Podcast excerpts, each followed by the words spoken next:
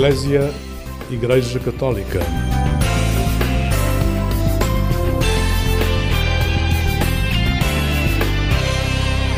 Olá, uma boa noite. O programa Eclésia está consigo e hoje recebemos Joana Bacelar Virgi. Pode uma vida ser contada com rostos, com histórias de viagens, com encontros realizados em 75 países? Pode o inesperado e a surpresa da vida dos outros ser um modo de crescimento na nossa vida e também um modo de construir sonho e de afirmar uma vontade de mudar o mundo? É isso que vamos descobrir esta noite com Joana. Boa noite, Joana. Boa Obrigada noite. por estar connosco. É um gosto recebê-la aqui e receber do seu mundo receber do seu mundo grande Obrigada. aqui nesta nossa conversa. Obrigada por teres vindo ao programa Eclésia. Uh, Propus-lhe começarmos a nossa conversa com as suas viagens, mas a Joana achou que era melhor começarmos pelo seu irmão João, João Maria. Porquê? Sim, exatamente. Acho que foi assim a primeira grande viagem que tive na minha vida.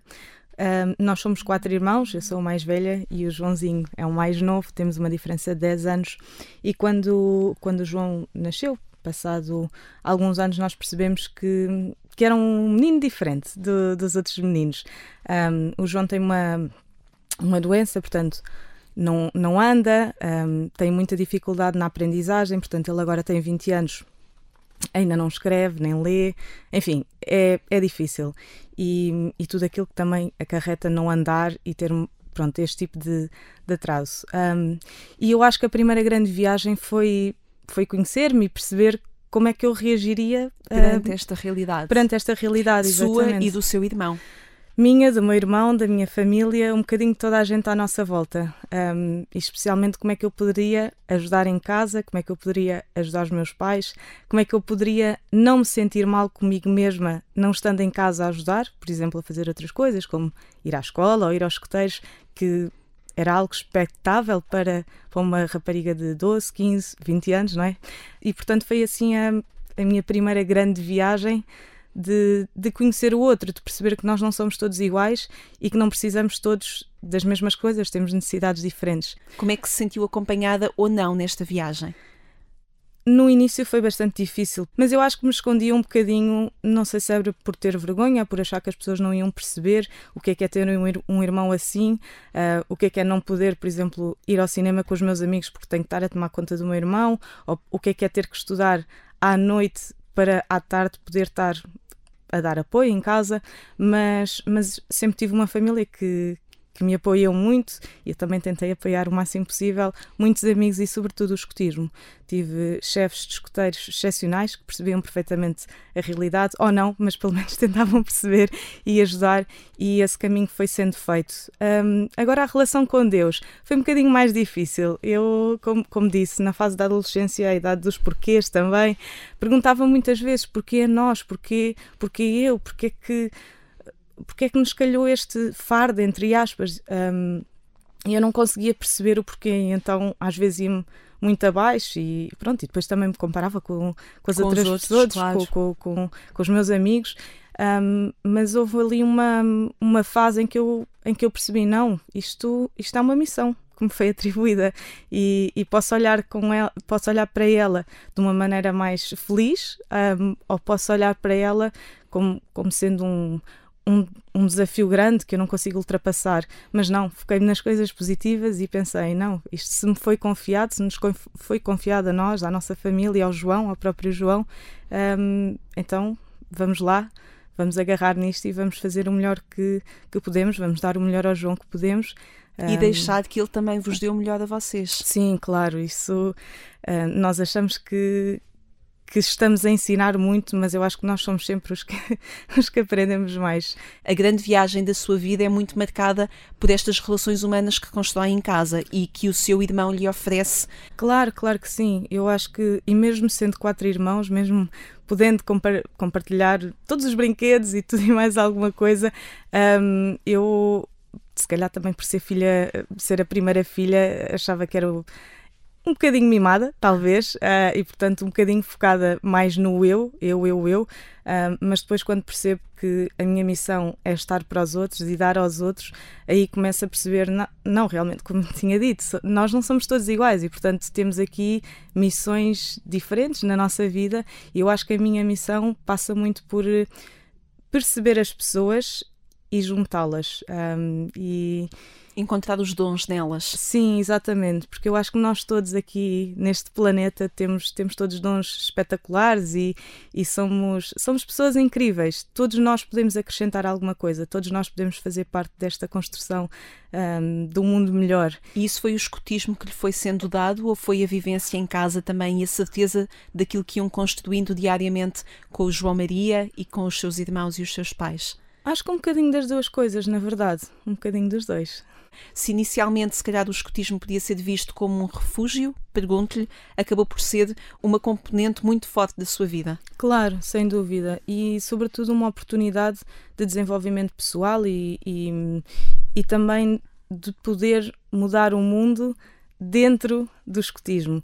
Eu acho que nós jovens queremos fazer sempre a diferença em todos os sítios que estamos e temos muito essa vontade, mas às vezes falta-nos encontrar os locais para isso. E no escotismo eu encontrei, sem dúvida, no escotismo eu consegui desenvolver mil competências pessoais que depois me ajudaram a desenvolver a minha comunidade, o mundo em geral. Um, e portanto fui encontrar aí muitas das ferramentas que depois fui usando, quer nas viagens, quer na minha vida pessoal, com os meus amigos, um, um bocadinho em todo o lado. Mas o escotismo realmente deu-me deu as bases para eu conseguir entender o mundo e para também perceber como é que eu posso mudar e como é que eu posso moldar e como, como é que posso construir esta casa comum. E isso é uma certeza que vem desde pequena, desde ser lubita? Eu acho que desde cedo, se bem que comecei a construir um bocadinho mais tarde, talvez nos caminheiros, portanto, entre os 18 e os 22, quando, digamos assim, já era uma pessoa formada, já tinha as, as, os meus valores definidos, já, já percebia um bocadinho mais que é que é isto da vida, mas ao mesmo tempo ainda estava a tentar perceber como é que eu posso mudar o mundo, como é que eu posso torná-lo melhor. E acho que aí foi realmente o, o, salto que eu dei de perceber, ok, isto foi o conjunto de, um, de atributos que me deram, o que é que eu vou fazer com eles, o que é que eu vou fazer com estas competências. E acho que também partiu muito da, da questão de explorar o mundo e de, e de ir à procura de novos lugares, novas pessoas, aprender com todas elas e, e, perceber o que é que eu podia trazer para Portugal e para a minha comunidade e para os meus escuteiros e para a minha associação. Um, e para a sua vida. E para a minha vida e para também. as suas relações. Quantas vezes cantou a música Dar Mais? Ui! Muitas, não Muitas. é? Muitas. Marca muitos escuteiros esta música, não é? Muitíssimo. Muitíssimo. Vamos ouvi-la. É a primeira proposta musical que a Joana Bacelar Vidgi esta noite nos traz. Vamos ouvi-la e já falarmos um bocadinho sobre estes ambientes que esta música também nos convoca e nos faz recordar. Vamos ouvir. Se a tua voz trouxer mil vozes para cantar, vais descobrir mil harmonias belas que ao céu hão de chegar. Fica mais rica a alma de quem dá. Chega mais alto o hino de quem vive a partilha. Tu tens que dar um pouco mais do que tens, tens que deixar um pouco mais do que há. Se vais ficar muito orgulhoso, vê bem, tens de te lembrar. És um grãozinho de uma praia maior e deves dar tudo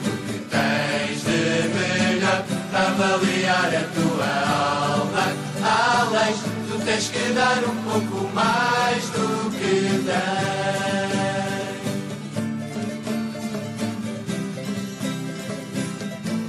Olhou para o céu, sentiu que a sorte estava ali. E com valor foi conseguindo tornar bom o que até era mau. E grão a grão construiu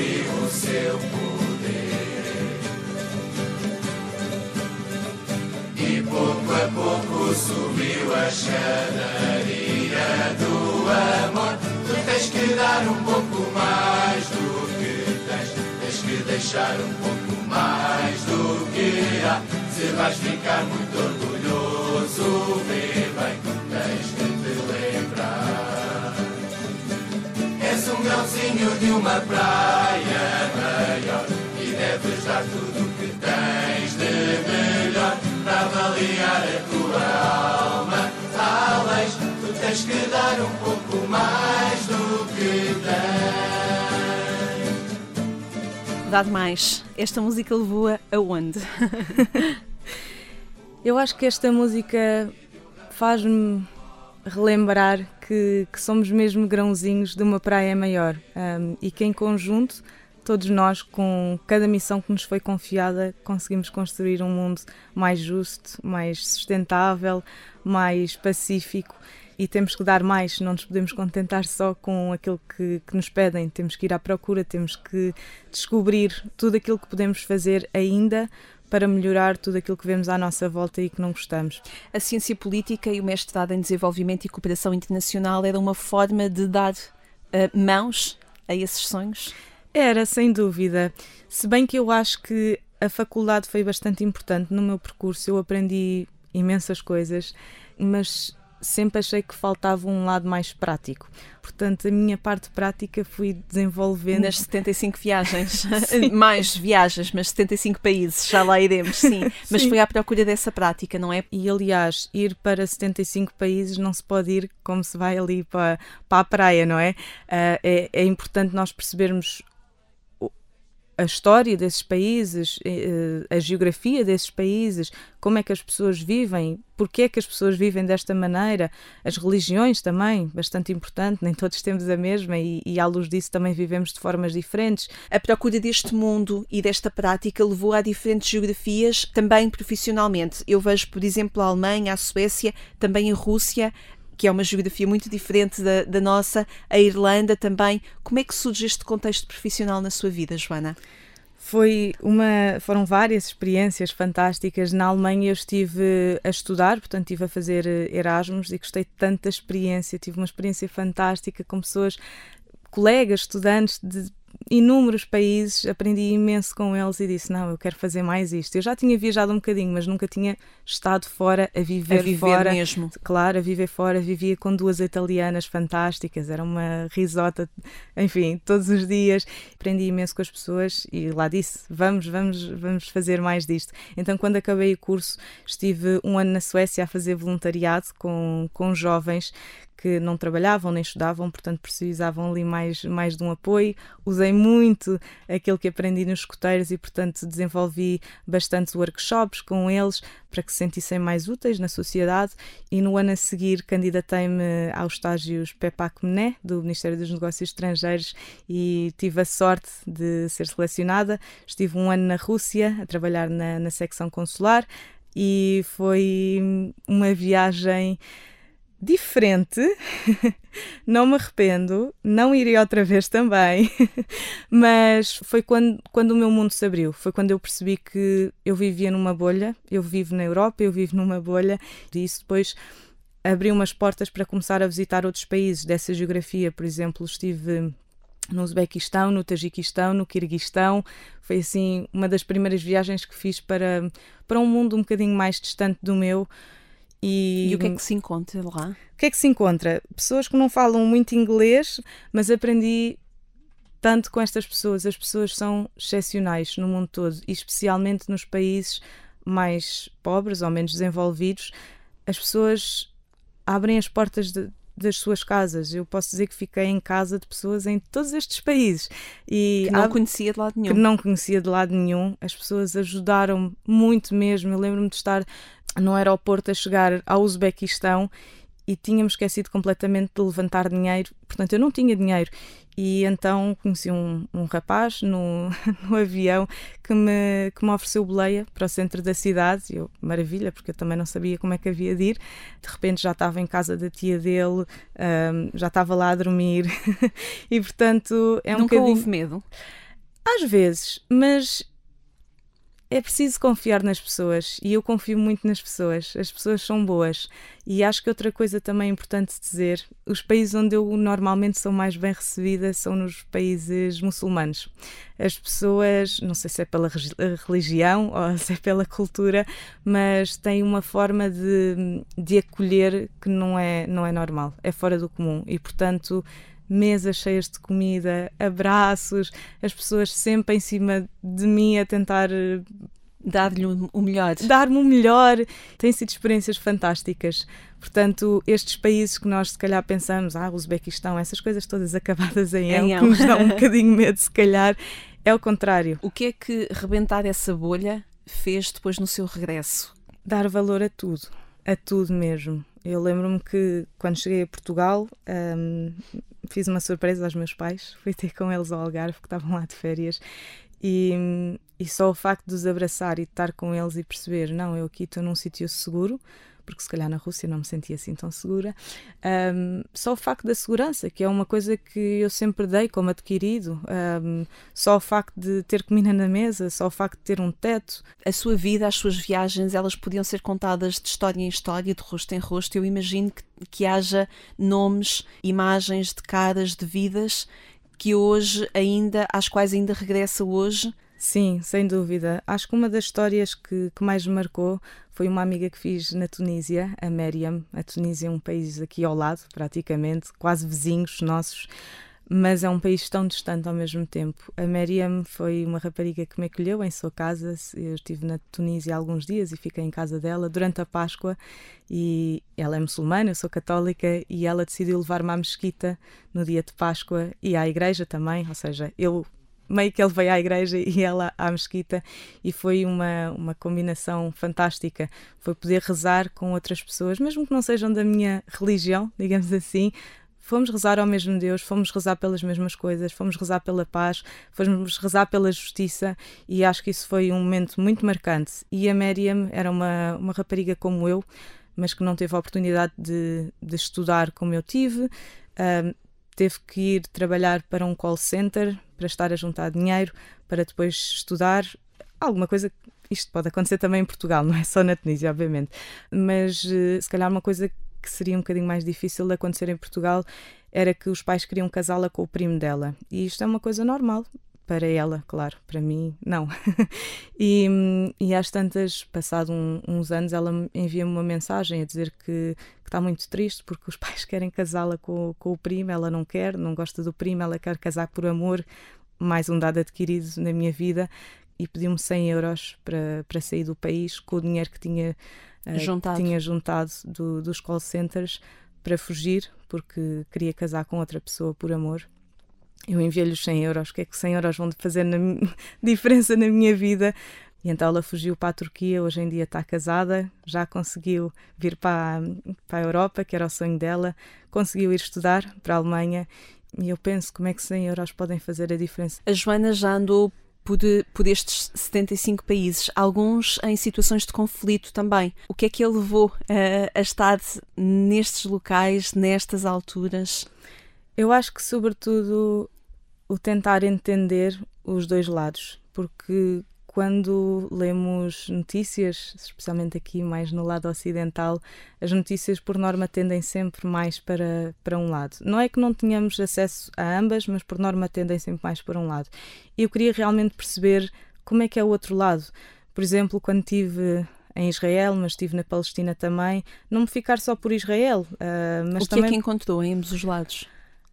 Encontrei pessoas zangadas umas com as outras, mas pessoas que nunca se conheceram, mas se calhar que as, que as famílias já levaram com bombas de um lado e do outro, e estas pessoas nascem à partida a odiarem-se umas às outras e sem a possibilidade de depois se conhecerem e de perceberem somos todos seres humanos. Isto e a sua bolha não lhe mostrava que as pessoas podiam nascer já com ódio?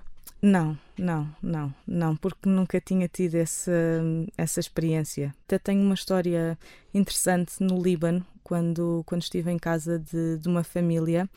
Nós cá consideraríamos uma família terrorista, porque eram todos eh, filiados do, do Hezbollah. eu tentei, ou seja, isto dito, estive em casa de terroristas é, é um bocadinho aterrorizante, não é? Mas uh, eu acho que consegui realmente perceber o que é que eles sentiam. Esta família tinha sido bombardeada, tinham ficado sem nada, absolutamente nada. E eu percebo o sentimento de, de alguém que nasce e, e, e lhes é tirada parte da família, porque morrem, e lhes é tirada a casa, e lhes é tirado tudo aquilo que a família teve a construir. E nós, se calhar, só olhamos para este grupo por fazerem aquilo que fazem, e eu não estou a justificar de todo claro. as ações, mas para mim foi muito importante também perceber o outro lado. E outra das coisas foi, por exemplo, nesse sítio onde eu estava, nem a polícia entrava, um, e eles cultivavam droga, que para mim, lá está, é algo que não, não faz sentido na minha cabeça, porque à partida nós não precisaríamos disto cá. Mas depois eles começaram a explicar: não, é que aqui há duas coisas que crescem na terra: ou droga ou maçãs. As maçãs não nos dão de comer e a droga dá. Eu, pois, realmente é assim, claro que isto para mim não faz sentido e há outras soluções, sobretudo a aposta na educação, há sempre outras soluções, mas, mas perceber aquilo na forma deles verem, na visão deles, também me fez perceber que o mundo não é assim tão fácil, não é só dizer não há droga e não se cultiva. Não é preto e branco. Exato. Nesses locais uh, percebe que a, a fraternidade que o Papa Francisco propõe é possível, porque se vai lá conhecer as pessoas e as razões e os sapatos, o, o local onde os sapatos delas assentam. Sim, e eu acho que estas pessoas, por norma, também são muito abandonadas e às vezes pelos próprios Estados uh, e por outros Estados também, porque nós às vezes olhamos só para o grupo ou, ou o partido, ou não olhamos para as pessoas como um todo. E as pessoas são as pessoas, são a parte mais importante. E, portanto, perceber as pessoas e perceber o porquê delas fazerem este tipo, de coisas é bastante importante. Todas estas geografias por onde a Joana Bacelar Virgi andou e que nos está a recordar neste programa Eclésia, se calhar vem responder a um repto de uma música do padre Nuno Tovar de Lemos. Vamos escutar a oração de São Pedro e perceber que convite é que esta música nos faz. Foi por ti que um dia fui para além da praia descobrir sabia ver, faz-te ao largo, confia em mim. Disseste a praia inteira parou, lança as redes, confia em mim. Passaste e segredaste-me bem.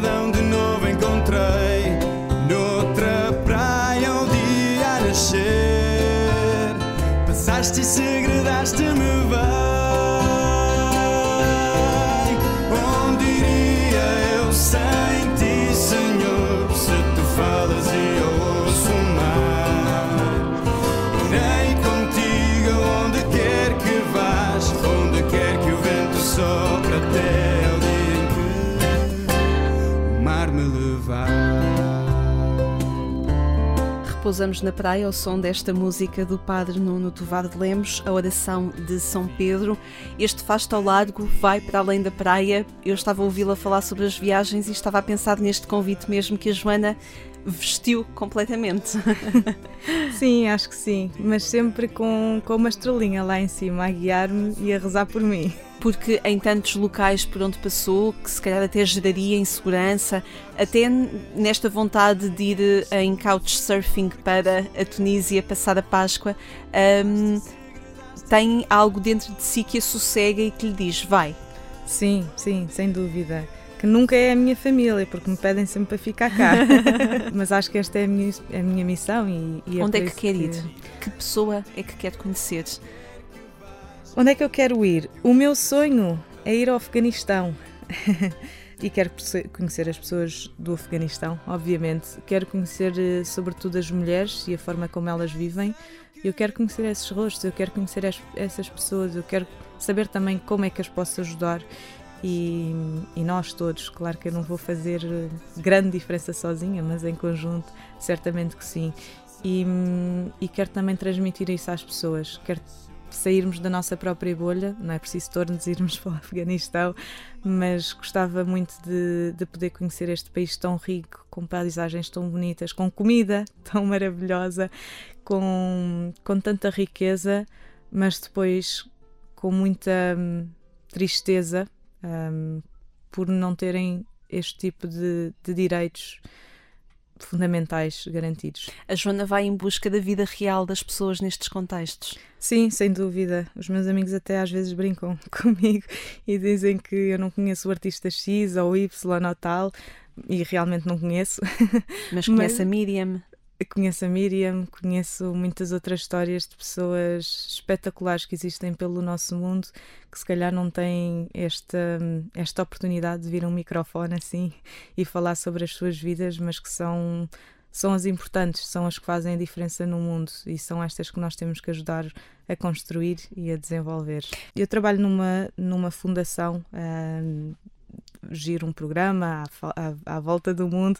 Temos mais de 120 países Junto de estudantes universitários e empreendedores, não é? Exatamente, exatamente. E, e dar-lhes esta oportunidade de, de, se juntarem a nós e se juntarem a uma rede mundial de outros estudantes que pensam da mesma forma que eles é fantástico. Mas eu penso sobretudo naqueles em regiões como África, como Ásia, um, mais Ásia Central e do Sul, como se calhar também a América Latina, em que os estudantes não têm tantas oportunidades e não têm acesso a tantas oportunidades como nós, por exemplo, aqui na Europa ou na América, Estados Unidos, Canadá, temos. E, portanto, é algo que eu gosto bastante de fazer, mas sempre pensando como é que lhes posso dar mais e mais e mais oportunidades e depois também é um bocadinho difícil eles competirem entre eles quando uns têm acesso a muitas oportunidades e outros a tão poucas e portanto nós tentamos trazê-los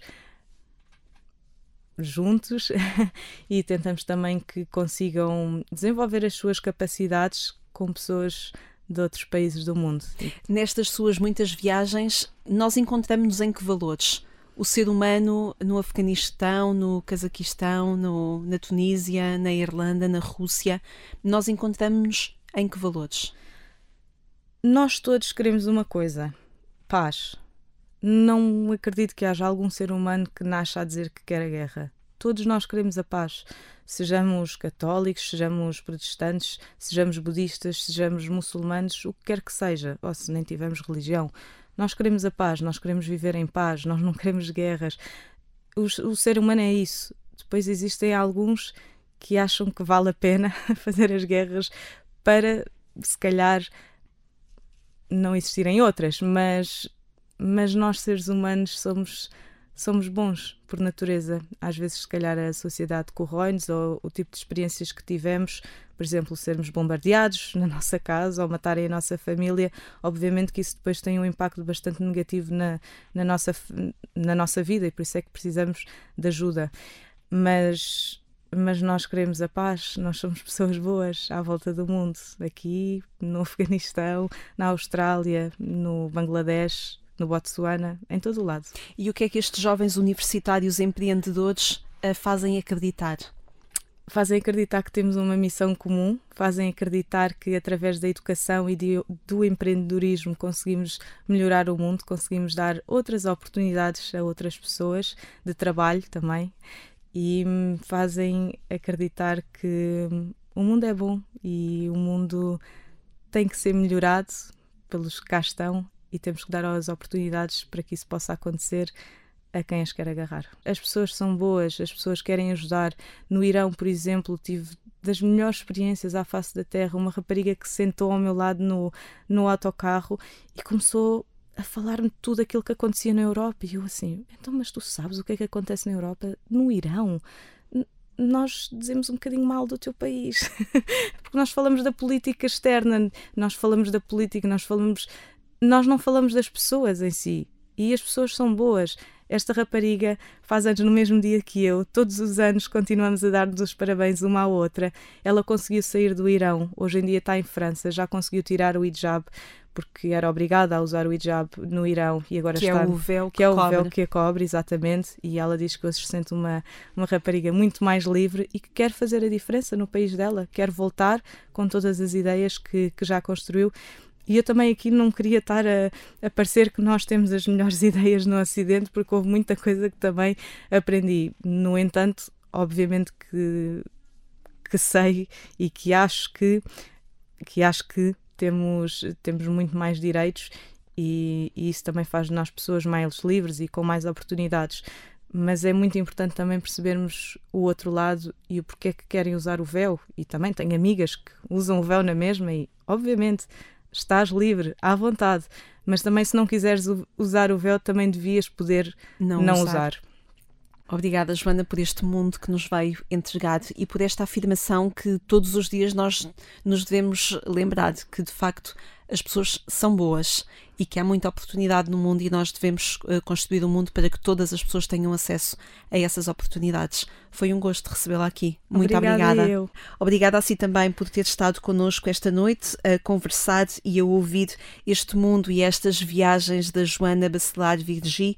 Uh, pode voltar a ouvir esta conversa a partir do portal de informação da Agência Eclésia ou então através do podcast Alarga a Tua Tenda. Pode encontrar outras conversas enquanto espera pelo nosso regresso aqui à Antena 1 no sábado de manhã e também no domingo. Damos-lhe os bons dias quando forem 6 horas. Obrigada por ter estado desse lado. Eu sou Lígia Silveira. Tenha uma boa noite e uma vida sempre feliz.